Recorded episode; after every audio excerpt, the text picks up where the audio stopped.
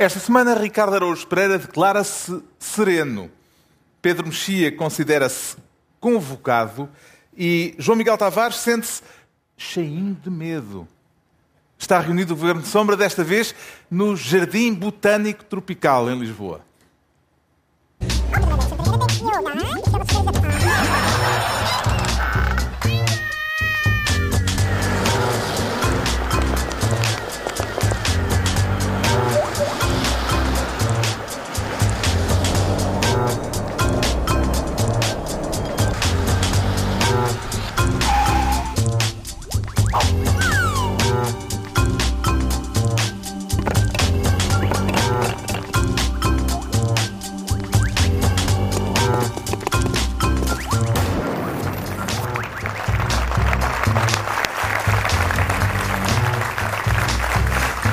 Sejam bem-vindos. Isto parece um cenário de piquenique à meia-noite. Uh, sejam todos bem-vindos ao Governo Sombra. Estamos desta vez no encerramento do primeiro dia de mais uma conferência da Fundação Francisco Manuel dos Santos.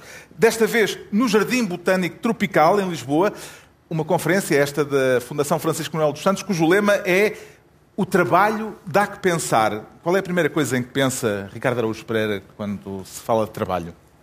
Uh, eu, eu acho que a minha vida tem demonstrado que, quando se fala em trabalho, aquilo em que eu penso é como é que eu me hei de livrar disto. Uh, eu, eu, nunca tive um emprego a sério na vida uh, e estou, é das coisas em que tenho mais orgulho. Vê mais virtudes no trabalho ou na preguiça? Eu gosto, quer dizer, eu sou suspeito, mas acho a preguiça muito superior. e é muito mais difícil, aliás, é muito mais difícil ser preguiçoso uh, por causa da, da, vergonha associada, do estigma social. Uh, a preguiça tem mau nome. Uh, também porque os preguiçosos têm preguiça de a defender. nós podíamos juntar-nos todos e, e, defender a preguiça e não o fazemos por, por uma razão apenas, que é por preguiça. preguiça é. e o João Miguel Tavares sente-se um workaholic ou se pudesse não fazia mesmo nenhum?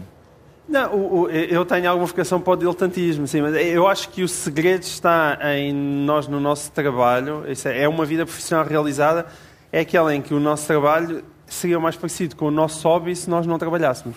E eu, eu, felizmente, acho que tenho conseguido isso. Aliás, na, na verdade, o Governo Sombra é, é um bom exemplo de, de algo que, sem trabalho, está muito próximo do fazer nenhum. Não sei se, Embora, alguém, eh, se alguém quer discordar da ideia de que é trabalho. O Sérgio Figueiredo está na plateia, se calhar é melhor não dizer É melhor mas, não. Mas é isto, é, são, são quatro amigos à, à, à conversa e, e, é assim. E, é, e é, acho que é por isso que funciona. Mesmo sabendo, é, é. Pedro é, não é? Não? Acho que sim. mesmo sabendo, mesmo sabendo que, que, que esta frase que vou dizer tem um passado infame, o trabalho liberta, Pedro Mexia? Pois é difícil usar essa frase, eh, essa frase com um bocado estragada.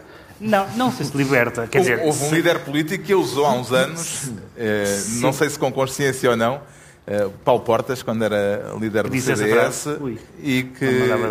Sim. Uh, se nós acreditarmos na Bíblia, uh, o trabalho é um castigo, não é? é ganharás o pão com o suor do teu rosto. Exato. Uh, e, portanto, agora, há pessoas, e nós acho que todos, de alguma forma, temos essa sorte. Eu uma, uma vez encontrei um colega, aliás, já encontrei um colega de curso aqui há bocado, mas há uns anos encontrei um colega de curso e ele disse: Ah, pá, tu não estás a fazer nada que tenha a ver com direito. E eu, pô, pois não, eu quero fazer uma coisa de que goste. E ele disse: É pá, isso também eu gostava. uh, ele era advogado. Um, e, e, nós tivemos todos sorte, uh, mais sorte do que mérito, acho eu, do que fazemos coisas que gostamos. E, portanto, aí o trabalho é diferente. Bom, a conferência da Fundação Francisco Manuel dos Santos, uh, porque o trabalho dá que pensar, continua pelo fim de semana dentro, neste belíssimo jardim botânico tropical. Mas agora está à altura de, eh, nos, de darmos seguimento, de facto, à nossa ordem de trabalhos, distribuindo as pastas ministeriais, como fazemos habitualmente, e o João Miguel Tavares quer ser, por esta semana, Ministro das Buscas. E já tem suspeitas sobre o que pode vir ou não a ser encontrado nestas buscas, João Miguel Tavares? Não, sim, tenho muitas suspeitas. Eu e, e, qualquer pessoa que tenha visto as reportagens da TVI hum. e da Ana Leal sobre aquilo que se está a passar em, em Pedrógão. As buscas em causa são aquelas que foram feitas justamente na Câmara Municipal de Pedrógão Grande Exatamente. esta semana pela Judiciária, eh, devido a suspeitas de irregularidades na atribuição de fundos para recuperar uh, casas destruídas nos incêndios do ano passado. Sim, eu tenho trazido aqui o tema recorrentemente, é, é porque ele, ele parece uma espécie de zénite da indignidade.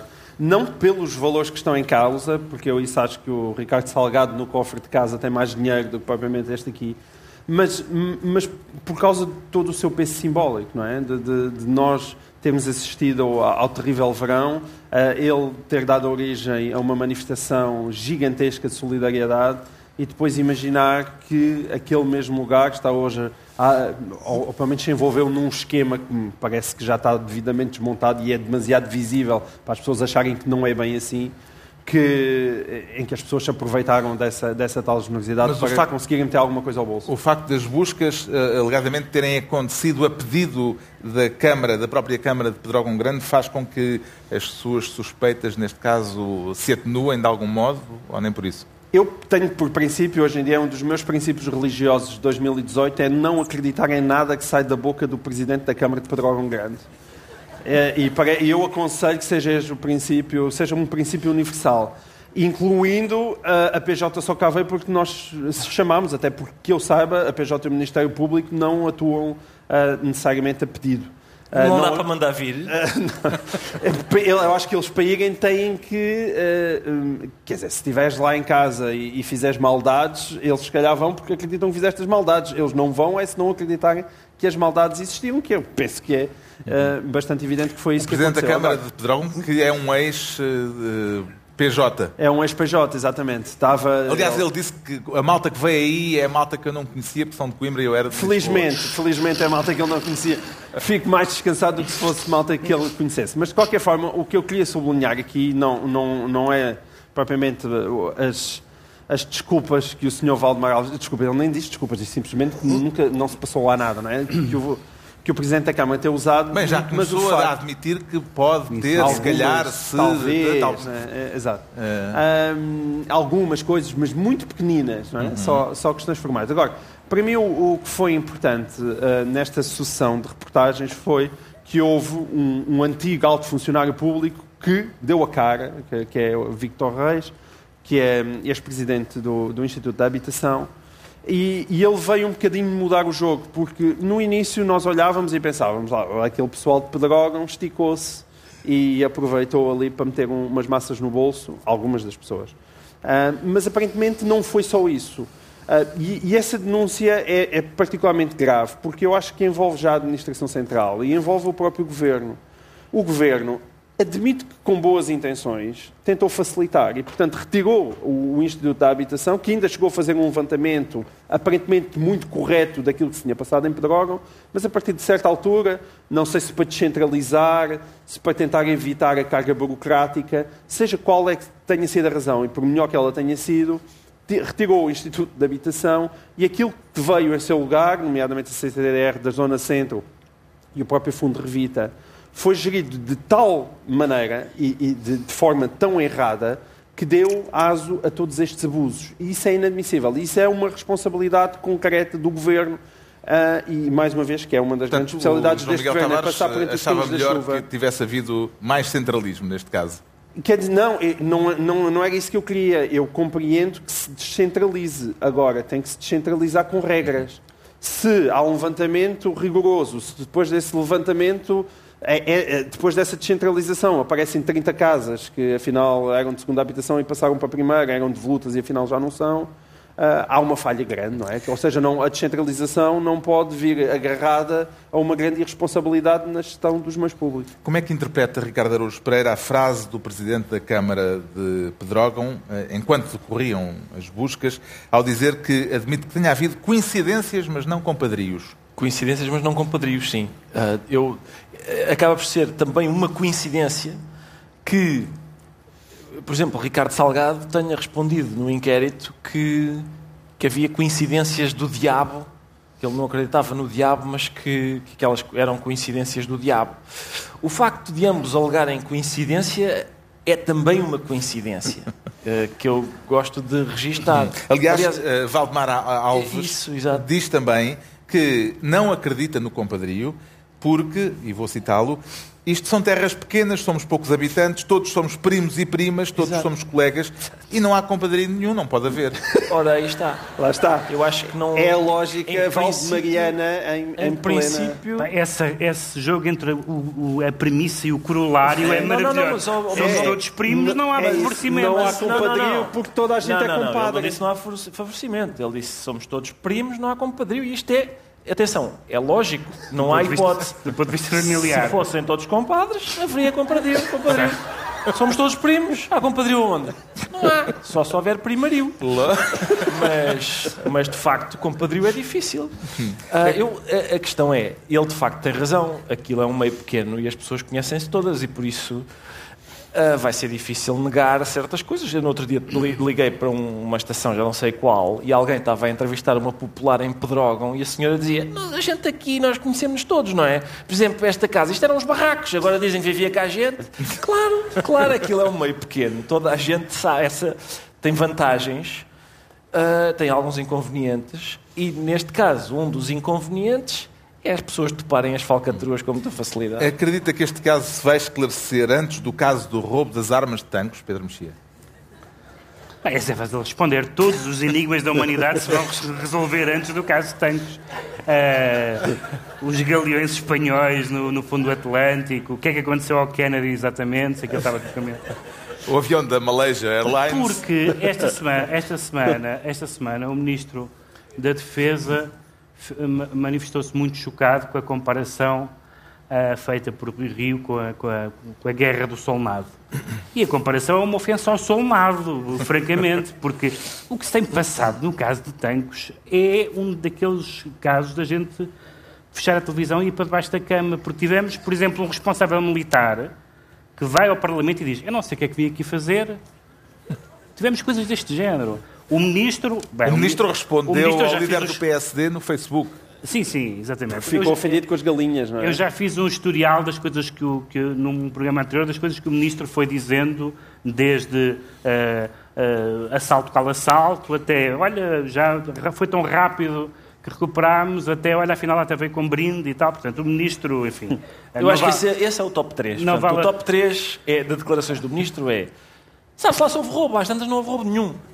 Segundo, foi maior, me, maior apreensão, recuperação. recuperação de armas da história. Pois, claro, a seguir ao maior roubo da história é natural. Terceira, até nos deram armas a mais, os gatunos. Uh, Portanto, comparar, comparar com tantos é fácil. É, está perdido. O compadre João Miguel Tavares fica então ministro da busca, quanto ao Ricardo Araújo Pereira quer ser desta vez ministro do debate. E é caso para dizer que da discussão nasce a luz, Ricardo Araújo Pereira? Não nasceu muita luz, mas eu gostei de ver o debate. Quero falar debate. daquele episódio insólito desta semana em Viana do Castelo, em Paredes é? de Cora. Paredes de Cora, mesmo a minha terra, sim. uh... o que é que lhe chamou mais a atenção no frente a frente entre António Costa e uh, Mário Nogueira? Mário Nogueira. Eu, para já eu gosto de ver debates. Gostei que o Primeiro-Ministro tivesse debatido com um líder sindical. Então foi ali uma, gente, um quarto de hora picadinho. Picado, não está lá a Fátima Campos Ferreira para atrapalhar, então são só os dois, mano a mano, na rua. Faziam falta às vezes eu estava à espera que no fim fosse assim, e agora só os dois sem camisa e, e resolvessem ali ver, ver se, se, os professores recuperavam ou não recuperavam o que lhes era devido. Mas por, depois, por outro lado, fica. sabe a pouco aquilo. Aquilo acabou com simpatia, mas sem acabou grandes com, conclusões. Uma simpatia, sem, sim. Uma, sem grande. Uma simpatia, digamos, com, com alguma resolução. Picardia. Sim, mas eu, eu acho, o que eu acho desagradável é que Mário Nogueira, na verdade, é professor. E, e, o, e, o, facto de ele não conseguir explicar ao António Costa, eu acho que fazia falta. Mas, mas o Costa novas. é um aluno calão. Eu sei, mas é. ele, por isso é que o Mário Nogueira devia ser um professor que leva apoio audiovisual, está a ver? Está a ter aqui um, um, porque os miúdos hoje só aprendem com o PowerPoint. Tenho aqui, um, tenho aqui uns gráficos e tal, para ver se explica aquilo melhor ao, ao aluno que é de facto cábula. Mas atenção, a semana não. Quando. Por uma daquelas. Lá está, mais uma vez coincidências, na mesma semana, aparece uma notícia a dizer que os professores hum. são uh, das classes mais bem pagas. Como é que era? Era é, 35% acima da média 35% da OCDE. 35% acima da média dos, portanto, dos, dos, dos outros licenciados Sim. e tal. E aquilo, eu acho que, quer dizer, eu, eu não vi o estudo, mas é claramente o tipo de coisa que a gente sente, que é, eu lembro-me de estar no iate de um amigo meu que é professor de História do oitavo ano. uh, e ele puxa uma fumaça do seu coíba e diz-me: Pá, Ricardo, eu, a melhor coisa que eu fiz na vida foi enverdar por esta carreira de professor do ensino secundário. Já vamos Tive falar a de ir para corretor da bolsa, mas isto realmente. Já vamos, é já é vamos falar do estudo. Pronto, esta agora foi para agradar aos professores, não é? Não, não, atenção. Eu não tenho que fazer muito esforço. Eu sempre fui o menino querido dos professores, sem, sem esforço nenhum. Sem esforço nenhum. És um crachista. Mas quer dizer, por exemplo, pá, neste caso, é mesmo possível alguém acreditar? Sim, sim, os professores andam para aí que nem na babos, pá. Não Já é, vamos falar do, do, estudo. Quem é que saiu vencedor daquele debate de rua em paredes de cor, a Pedro Mexia? Não, não houve QO porque eles utilizaram ambos a, a técnica que aliás foi ensinada ao país e muito bem, é uma técnica muito boa eh, e verdadeira uh, pelo Dr. Álvaro, Cunhal num daqueles primeiros debates em que ele uh, dizia olhe que não, olhe que não. E que eu, eu, digo isto honestamente a maior parte dos debates políticos, quando, quando alguém nos diz alguma coisa, pode-se responder dizendo olhe que não, porque raramente as pessoas estão a dizer aquilo que, que representa aquilo que nós dissemos. E eles disseram olhe que não, olhe que não um para o outro. Na verdade, é, é verdade é verosímil que o governo tenha criado essas expectativas. Mas é absolutamente verdade, e foi bonito, e, e, e para mim gerou uma certa satisfação ver António Costa dizer e reconhecer duas coisas. Uma reconheceu explicitamente agora. Foi dizer, bom, mas é que eu sou primeiro-ministro de todos os funcionários públicos. E não são só aos professores, sim senhor, eu gostaria de, de, de satisfazer os professores, mas e então e as outras pessoas? Por uma questão de igualdade, etc. Embora Mário Nogueira tenha razão que uh, essa expectativa pode ter sido gerada. E depois, embora ele não o tenha dito nesta altura, mas já o disse no Parlamento, António Costa, em alguns momentos, chega àqueles, àqueles sítios onde chegam os políticos, que é não há dinheiro.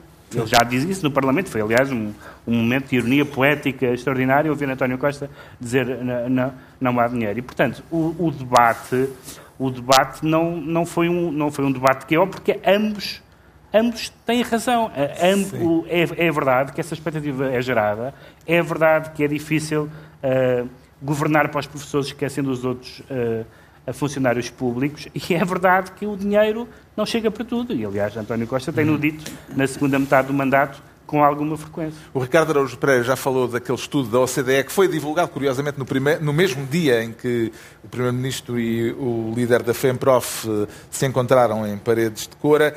Eh, que efeito é que esses dados têm na percepção pública sobre a luta dos professores, eh, João Miguel Tavares?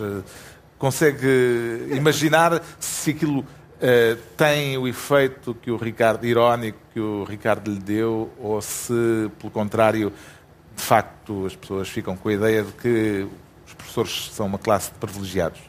Não, os dados, para começar, foram logo desmentidos também pelo Sim, a FEPROF contesta o relatório, Sim. Eh, diz que tem, tem, informações erradas, nomeadamente sobre os salários dos professores. Sim, Aliás, exige, conta, exige conta. que seja divulgado quem é que eh, passou aqueles dados ao OCDE. Porque, aliás, porque aparentemente e ironicamente conta o tempo de serviço que, que, que os professores não têm pelos quais estão, claro. pelo qual estão a lutar.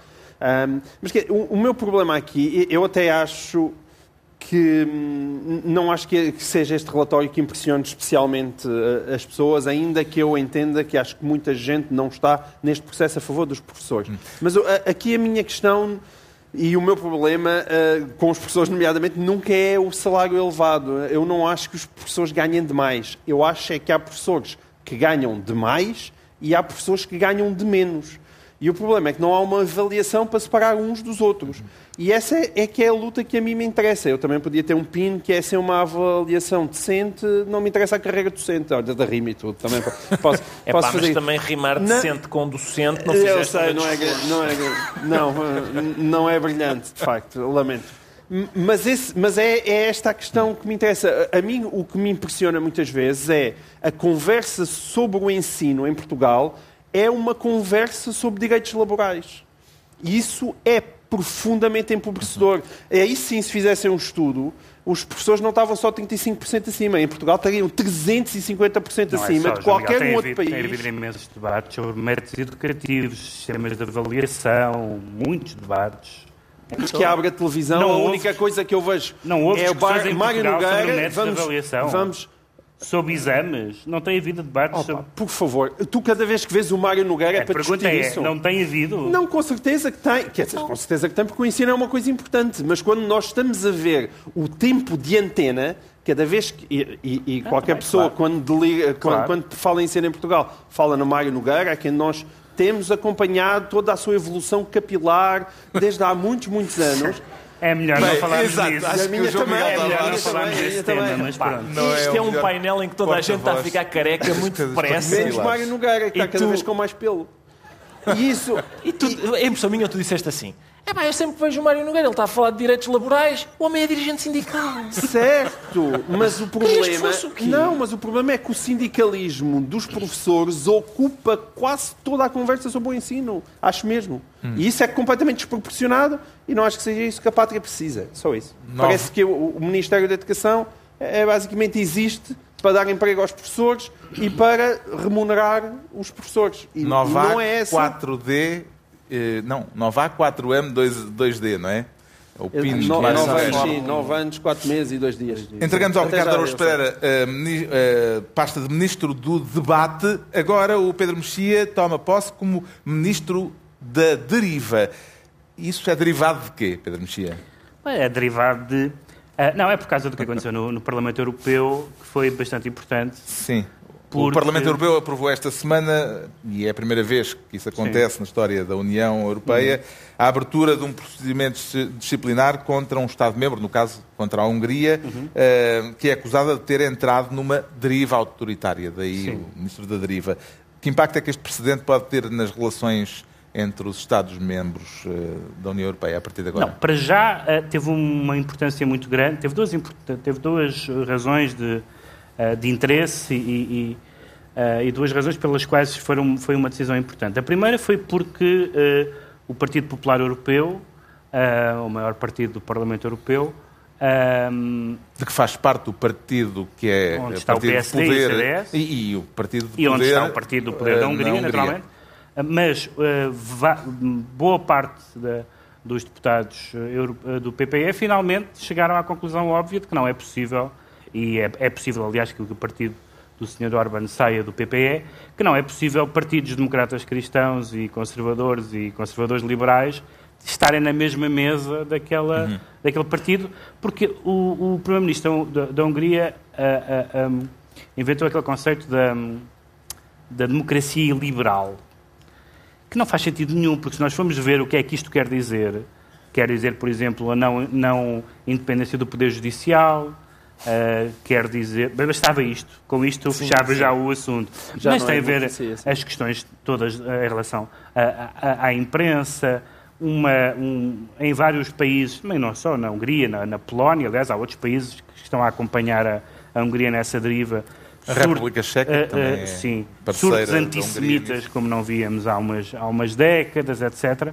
E, portanto, não é possível continuar a haver conselhos europeus e reuniões do Parlamento Europeu e declarações europeias a falar dos valores europeus, e quando eles estão em causa, o Parlamento Europeu e as outras instituições não tomarem nenhuma decisão. Portanto, esta decisão foi muito importante. O Parlamento Europeu tomou decisão, mas não é de querer que as sanções vão por diante, uma vez não, que é, é preciso é, uma unanimidade Sim. que não vai ser alcançada grande... Eh, com o voto contra da República não, Checa e da Polónia. O grande problema da decisão não é só a sua não operacionalidade por não haver essa essa tal unanimidade, é que, a julgar por vários países, e vamos ver agora eleições futuras, a quantidade de pessoas na Europa que vota e quer votar em líderes iliberais está em, em, em avanço. Ou seja, o Sr. Salvini é não é um liberal nesse uhum. sentido, não é?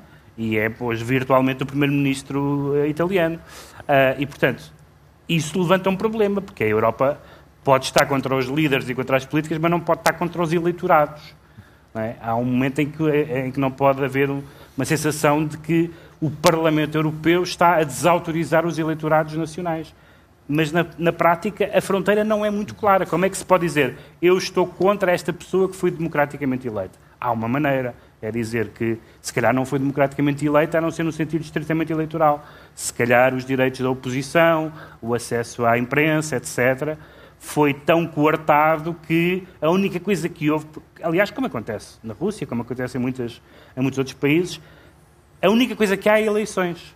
São democracias porque há eleições. E depois, entre eleições, não há democracia, no sentido minimamente útil da palavra. O relatório agora aprovado eh, não é o primeiro que acusa a Hungria de ter entrado na tal deriva autoritária. Que condições é que terão permitido que eh, se fosse mais longe agora João Miguel Tavares do que na altura daquele primeiro relatório elaborado pelo então eurodeputado Rui Tavares? Passou mais tempo e o Orbán arranjou amigos. Um, de então para cá, o, o fenómeno populista cresceu significativamente, significativamente chega, na Europa. Sim, exatamente, na Polónia, a Itália, não é? E, Trump também, na verdade. Eh, eu, eu, acho que eh, isso, com isso vem uma consciencialização, quer dizer, quando é só um e é um pequenino, ainda pode deixar eh, passar, mas eu acho que a Europa tomou consciência de que tem que começar a defender os seus valores. Uhum.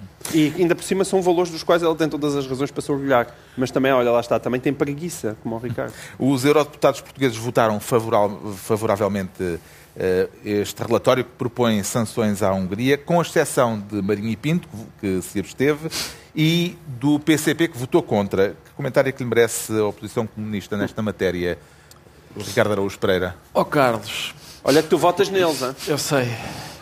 Não, é se pode, não, se pode, dizer que uh, os comunistas tenham sido sempre contra a ingerência na Hungria. Exatamente. Exato. É, pois não, isso não. Isso não se pode. Isso não se pode. Mas pode-se dizer que. Ingerência só com tanques. pode-se dizer que se tem manifestado. Atenção, eu, este senhor Urban. Orban. É igual. Uh...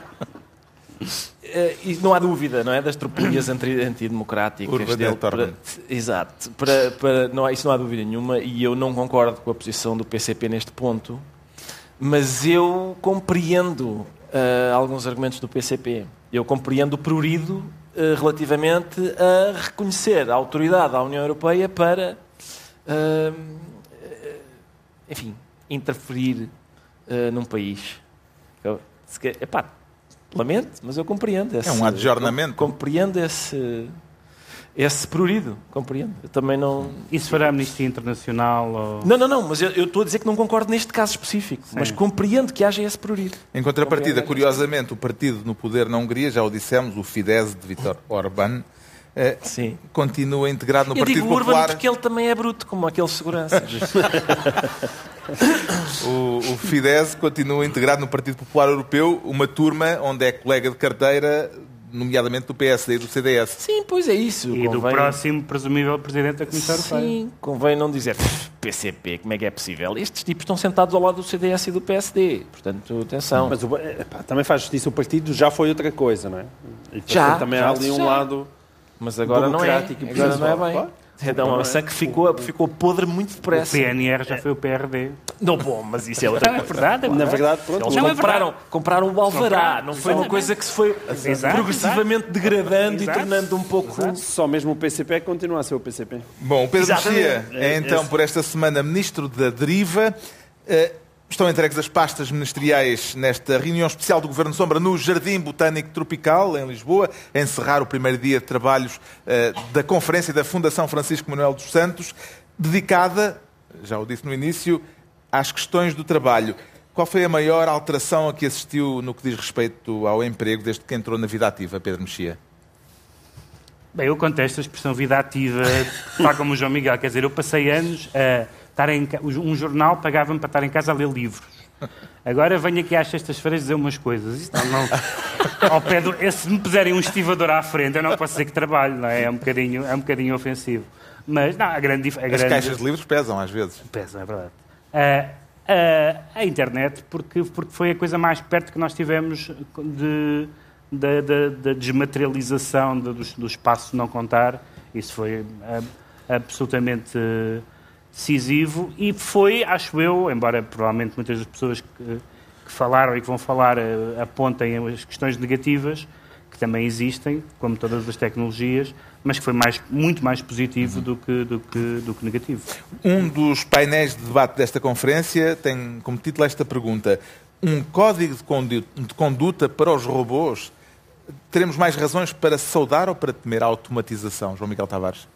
Bom, sobre a automatização, eu aconselho o público a assistir ao debate, porque eu não percebo nada do assunto. Mas, de um modo geral, uh, eu sou a favor. Quer dizer, tudo o que aumenta a produtividade. Claro, os robôs não têm sindicato, tu adoras. Ora, nem mais. É mesmo, mas é Haverá mesmo um Mário Nogueira dos robôs? Não se, há. se nos aumentam a produtividade e, não nos, e fazem com que nós não trabalhemos, parece-me excelente. Agora, é evidente que é preciso é ter cuidado para saber para onde é que o dinheiro do robô vai, não é? Quem é que fica com o salário do robô? Convém que não seja só o patrão. Olha, eu apareci de esquerda. Não, Mário, agora é um momento para Mário Nogueira O problema é que... Espero que o dinheiro do robô não vá só para o patrão. O problema é que os, também vai para o os robôs também acabam muitos empregos e, portanto... Uh o problema vem por outra via também. Mas os robôs acabam no desemprego? Acabam com, ah, acabam, acabam com, com empregos. Emprego. Acabam Pensei com que já estavas no AL. É. mas, uh, mas sim, sim, com certeza. Mas é por isso que eu te estou a dizer. Evidentemente acaba com o emprego, não pode acabar com o salário das pessoas que ficam hum. desempregadas. Portanto, tem que se retribuir de alguma maneira. É? Parece-lhe que a tecnologia está a melhorar ou a ameaçar o mundo do trabalho, Ricardo Araújo Pereira? Carlos, por um lado um e por um lado outro. Eu, eu, eu sou uma pessoa um que, que, complexifica. Não, não vou, não, com, para respostas simplistas não concordo, não, não, não conto comigo. Uh, o que se passa é que, é que há, há vantagens, não é? É óbvio que há vantagens. Eu acho, eu acho que os, os robôs, enquanto vierem para ajudar e não quiserem matar a Sarah Connor, eu acho que sim, que rouba, que rouba lugares na publicidade. exato, mas exato, olha, mal, mal feito, mas, uh, mas é, é, eu todos os dias passo na cozinha só para ver se a Bimbi está com ideias ou se. mas, mas todos os dias vou tomando um pulso passas pela cozinha para ver se a Bima está com ideias, mas afastas-te rapidamente.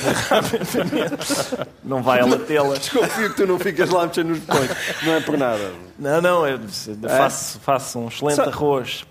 Sabes fazer coisas na Bimbi? Sei, sei, já fiz, já fiz coisas na Bimbi. Extraordinário. Mas eu acho que eu prefiro, eu gosto mais do tacho e tal. Bom, adiante. Uh, durante este fim de semana haverá aqui especialistas a debater estas e outras questões, a debater mesmo e não a mandar bocas. A lotação para esta conferência eh, está esgotada, mas quem tiver interesse no tema pode acompanhar os trabalhos em streaming, em direto, no site da Fundação Francisco Manuel dos Santos. O endereço é simples: www.ffms Fundação Francisco Manuel dos Santos.pt e no site da TV24 também. Uh, agora voltamos aos temas da semana e o João Miguel Tavares sente-se cheinho de medo. E é só miúfa ou é também cagaço, João Miguel Tavares? Nada disso, cara. Não é miúfa nem cagaço. Até é, é gabarulice. É uma coisa aforcado, já não é touro. É, uma, é mais assim, não é? Não, é coisa... não estamos a falar da atualidade política. Claro estamos. É, é de um dos casos políticos da semana. Sim, e isto sim. vem a propósito de uma declaração de Rui Rio à entrada para a reunião do Conselho Nacional do PSD, sim, que foi, também foi rasgadinho, pelos vistos. Foi, mas quando lhe perguntaram, ah, e tal, as críticas, eu disse, ah, já estou cheio de medo. Isso é uma coisa, não é... Não é ironicamente. Não é... Com certeza, ironicamente. Aliás, todos nós sabemos que, e o Rui já disse, ele gosta é daquilo, não é? Gosta é daquela atenção. Mas para, atenção, para é, um caso, vivo. é um caso em que, em que as declarações parecem pior escritas do que depois tu viste as imagens vi, mesmo. Vi, vi, vi, é que escrito realmente a gente pensa, olha, este, este fanfarrão estava com a camisa aberta até aqui, com um cordão de ouro, disse, estou cheio de medo. Mas não foi isso, não foi isso que ele fez. Ele estava-se a rir e tal, e disse, opa, estou cheio de medo, e, entrou. Apesar não, de tudo, não foi tão... Não, mas o sentido é o mesmo, é só, porque, ele não, é só porque eu não uso fios de ouro. eu sei. Eu, o sentido mas... acho que é exatamente esse. Mas eu hoje não estava interessado, por incrível que pareça, em me bater em Rui Rio. Uh, ao contrário de toda a gente porque agora hum, acho que todas as pessoas de direita em Portugal, tirando as que estão com o Rio, que parecem não ser muitas, estão cheias de vontade de molhar a sopa. Um, e eu não estou. E foi uma semana complicada para foi, ele, não, é? não foi a Constituição Interna uh, teve dois novos episódios. Uh, uma declaração do líder do PSD à TSF. Uh, em que convidava aqueles que têm divergências estruturais no partido a seguirem o seu caminho e a seguirem uh, o exemplo de Santana Lopes saindo do partido. E, por outro lado, outro foco de contestação teve a ver com o facto de Rio não se ter demarcado da chamada taxa Robles. Uh, é caso para dizer que, neste caso, Rio ultrapassou o PS pela esquerda? Atenção, sim, Natasha Robles parece que ultrapassou o PS pela esquerda e o próprio PCP, que também se mostrou contra, mas também, se bem se recordam, no dia seguinte veio apresentar umas reformas para a saúde em que defende uh, mais PPPs e a privatização da gestão dos hospitais. E aí já vai completamente à direita, ultrapassa o CDS pela direita. Ou seja, basicamente, ele, toda gente, aquilo é mais aos zigue-zagues. Umas vezes à esquerda, outras vezes à direita. Mas digam, uh, é, esta coisa da política aos zigue-zagues parece mal. E a mim parece mal. Mas, na verdade, a política aos zigue-zagues é tudo o que sempre se praticou na política portuguesa desde que eu me lembro. Talvez menos passo escolho, mas ele só, também só não andou tanto aos zigue-zagues porque não tinha dinheiro. Porque desde que haja algum dinheiro, é mesmo assim que se faz a política em, em Portugal. E eu, eh, aquilo que eu critico nos críticos de Rui Rio é que na verdade, não há nenhuma boa solução para o PSD. A maior parte dos críticos do, do Rio são liberais, alguns deles, portanto, mais próximos daquilo que eu penso.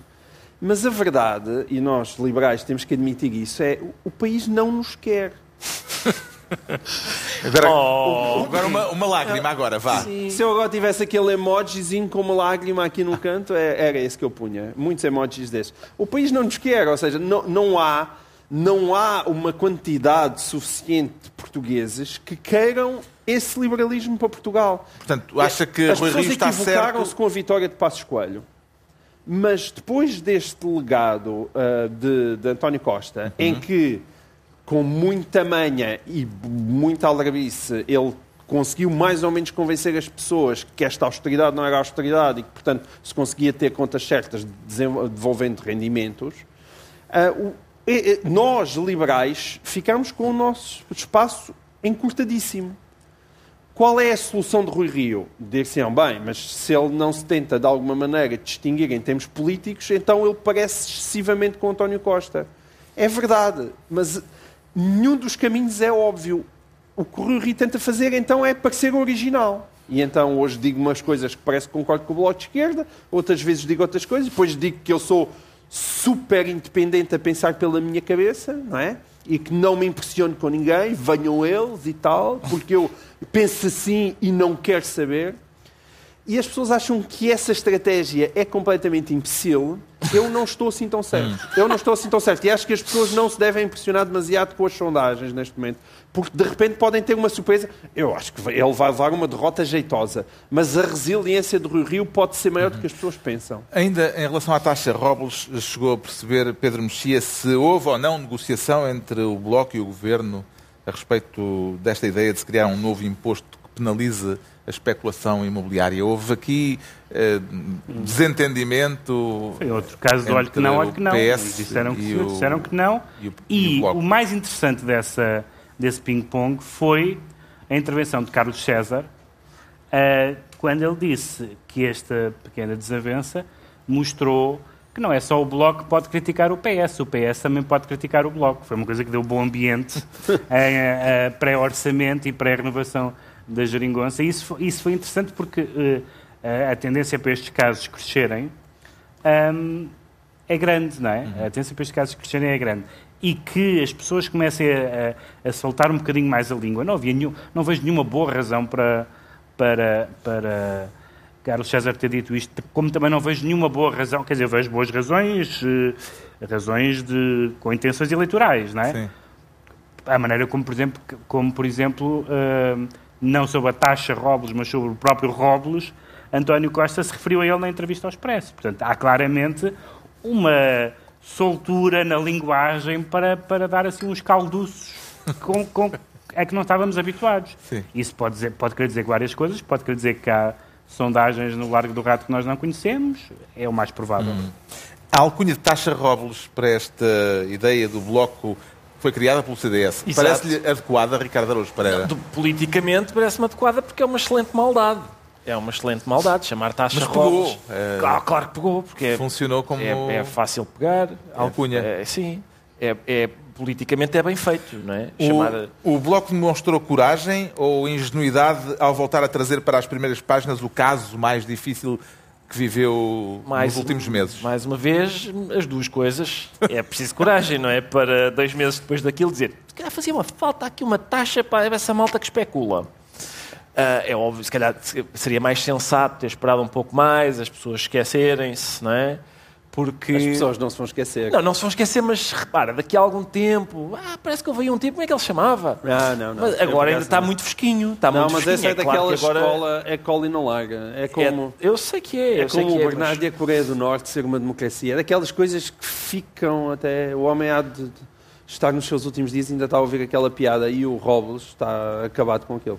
Não, não, o Robles está, mas, o, mas o Bloco, mas, mas o Bloco se calhar deixava, Miguel, se, um deixava part... se um partido quer crescer, se um partido quer crescer, vai ter mais casos desses. Isso é uma dor de crescimento. Pois é. ter, Mas é demasiado contraditório Ter corruptos é uma dor de crescimento, ter moralistas apanhados é uma dor de crescimento, é uma dor de crescimento. Mas o, o João Miguel vota na coragem ou na ingenuidade ao trazerem de novo isto para para a primeira página? Não, eu acho que eles tentaram apagar, mas depois levaram com o carimbo de taxa Robles, o que correu muito mal. Foi de facto inteligente.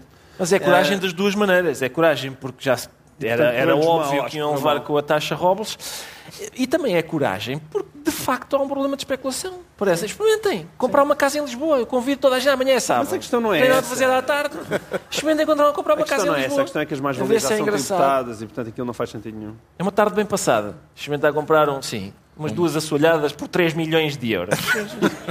Vamos a Bom, está esclarecido porque é que o João Miguel Tavares uh, diz sentir-se cheinho de medo, quanto ao Pedro Mexia declara-se convocado e acha que a convocatória vai ter efeitos uh, práticos, Pedro Mexia? Vamos ver, isto é para recuperar um assunto que nós não, não, não, não tínhamos falado, também depois de se meteu o verão.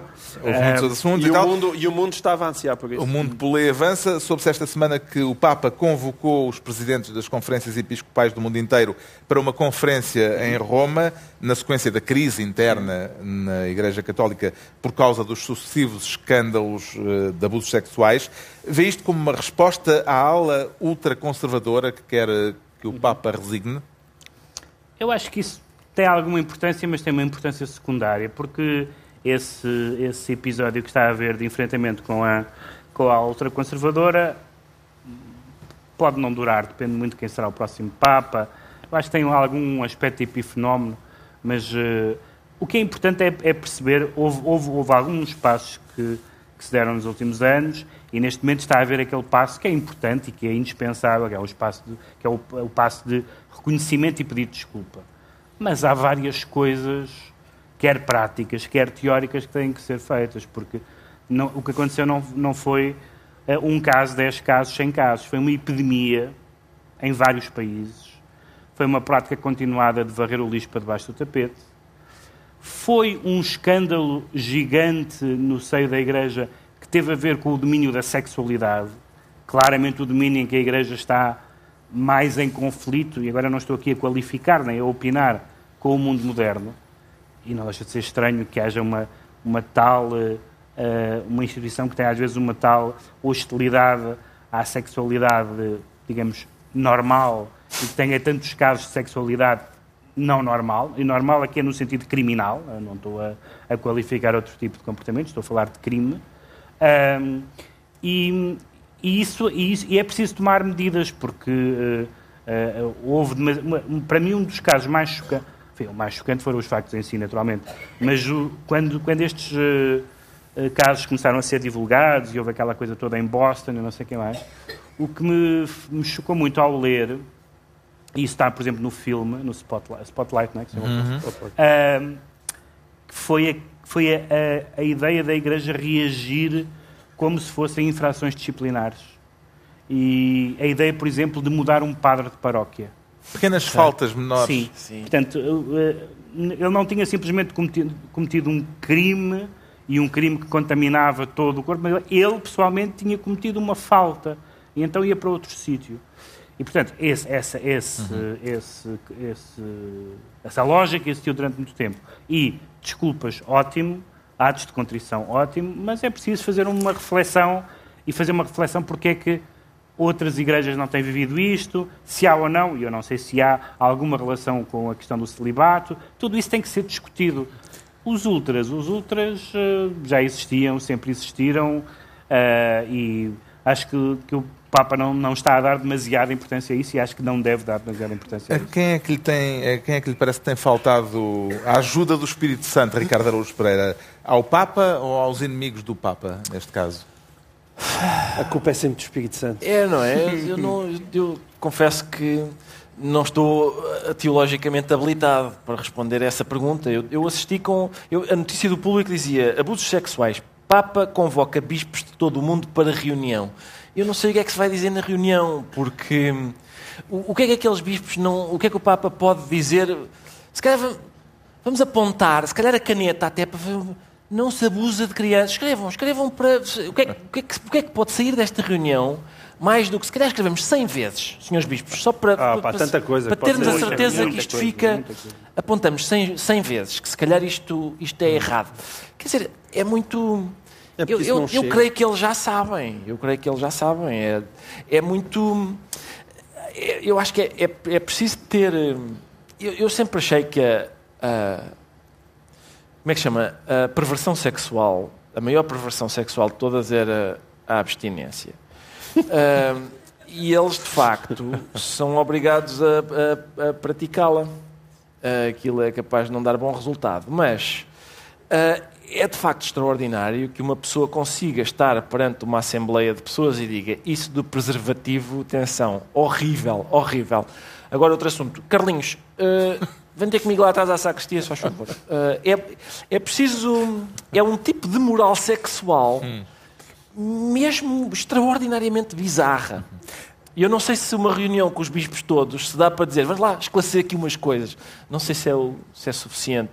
Talvez uma, uma tesoura de podar. Uh... Bem, temos de acelerar. Uma fila, uma fila de senhores e, e a tesourinha. João Miguel Tavares, a guerra no interior da Igreja Católica é de natureza doutrinária ou de natureza política também? Ah, eu acho que eh, no caso da Igreja Católica a, eh, a, a luta política também sempre, sempre aconteceu no, no, campo da doutrina. Não são duas coisas que se consigam separar uma da outra. Mas eu, eu discordo uh, da do, do Ricardo. Também discordo da tesoura de poda. Diria que talvez não seja a melhor opção. Um, mas a questão. Olha que é bastante eficaz. É porque. é porque aquilo não se trata. Existe, evidentemente, uma evidência, não é? Mas essa evidência que é não se abusa das crianças sempre foi usada para esconder todas as outras coisas que eram necessárias serem feitas e não eram. Porque, não, como disse o Pedro, não basta pedir desculpa. Uh, é preciso, nomeadamente, acho que a própria Igreja Católica tinha a obrigação dela própria analisar no seu seio o que é que tem acontecido e dentro dos seus próprios registros. Porque foi o mundo laico, nomeadamente a, a, a polícia e as pessoas que foram, foram queixar. A imprensa, em primeiro, e a imprensa, que descobriram isto. Nunca foi a Igreja Católica. E a Igreja Católica tem, em primeiro lugar, a obrigação de olhar para si planetariamente, uhum. para todos nós termos a noção da dimensão verdadeira que isto atingiu e depois fazer uma, uma, uma séria reflexão sobre o celibato. Porque se isto não acontece com estas percentagens noutro tipo de noutras religiões, nomeadamente, acho que o celibato, evidentemente, pode potenciar imensa coisa. É? Bom, vamos ver o que dá essa reunião de fevereiro, é só em fevereiro. Já sabemos porque é que o Pedro Mexia se diz convocado e vamos agora tentar perceber rapidamente o que é que leva o Ricardo Araújo Pereira a declarar-se sereno. E neste caso, sereno é o contrário de serena. Não é bem o contrário, é, é, é, o masculino, vá, não, não, nada de antagonismos. Ah, não? Uh, não. É eu... que, pelo que eu vi, a Serena não estava serena. Não estava muito serena. O que, o que aliás, não é inédito. E nem eu tenho nada contra. Atenção, epá, o, o facto de termos andado a debater um jogo de ténis é um pouco inquietante. Uh, eu gosto de ténis, atenção, eu gosto de ténis. Não, não... Mas eu acho, quer dizer, mais que isto, estarmos a. Não, porque realmente. O que aconteceu? Vamos lá ver. Para já, para já eu torço sempre pela. A Serena faz parte daquele uh, conjunto de atletas absolutamente extraordinários. Uh, uh, pelos quais eu torço sempre por defeito. Porque são atletas que se destacam de, a tal ponto que, de repente, uh, o facto de eles ganharem não tem importância nenhuma, é, é, mais um, é mais uma ocorrência normal, e quando eles perdem parece que o mundo acaba. E por isso eu, eu uh, fico, quando, quando esses atletas, esses atletas são de facto uh, extraordinários, isso, Ayrton Senna, Serena Williams, a, a, minha favorita de todas que eu tive a sorte de conhecer, que é uma senhora pai, deste tamanho, chamada Rosa Mota. Eu disse sempre que a Rosa Mota corria. Eu, eu queria que a Rosa Mota ganhasse. Pá, Conor McGregor, um estupendo fanfarrão. Eu quero. Não sabem quem é, esse cara não sabem quem é. Eu quero que ele ganhe. E com a Serena acontecia a mesma coisa. Eu quero que a Serena ganhe sempre. Agora, uh, também por isso, eu recuso-me a tratar a Serena como se ela fosse uma criança. Não, pá, não é possível, não é possível, não há nada para discutir ali. Quer dizer, uh, o senhor lá, aplicou. Há, há, um livro, A Tinta da China, excelente editora, aliás, que desde, deste painel que aqui está, edita de facto as pessoas que vale a pena. a Tinta da China tem um livro.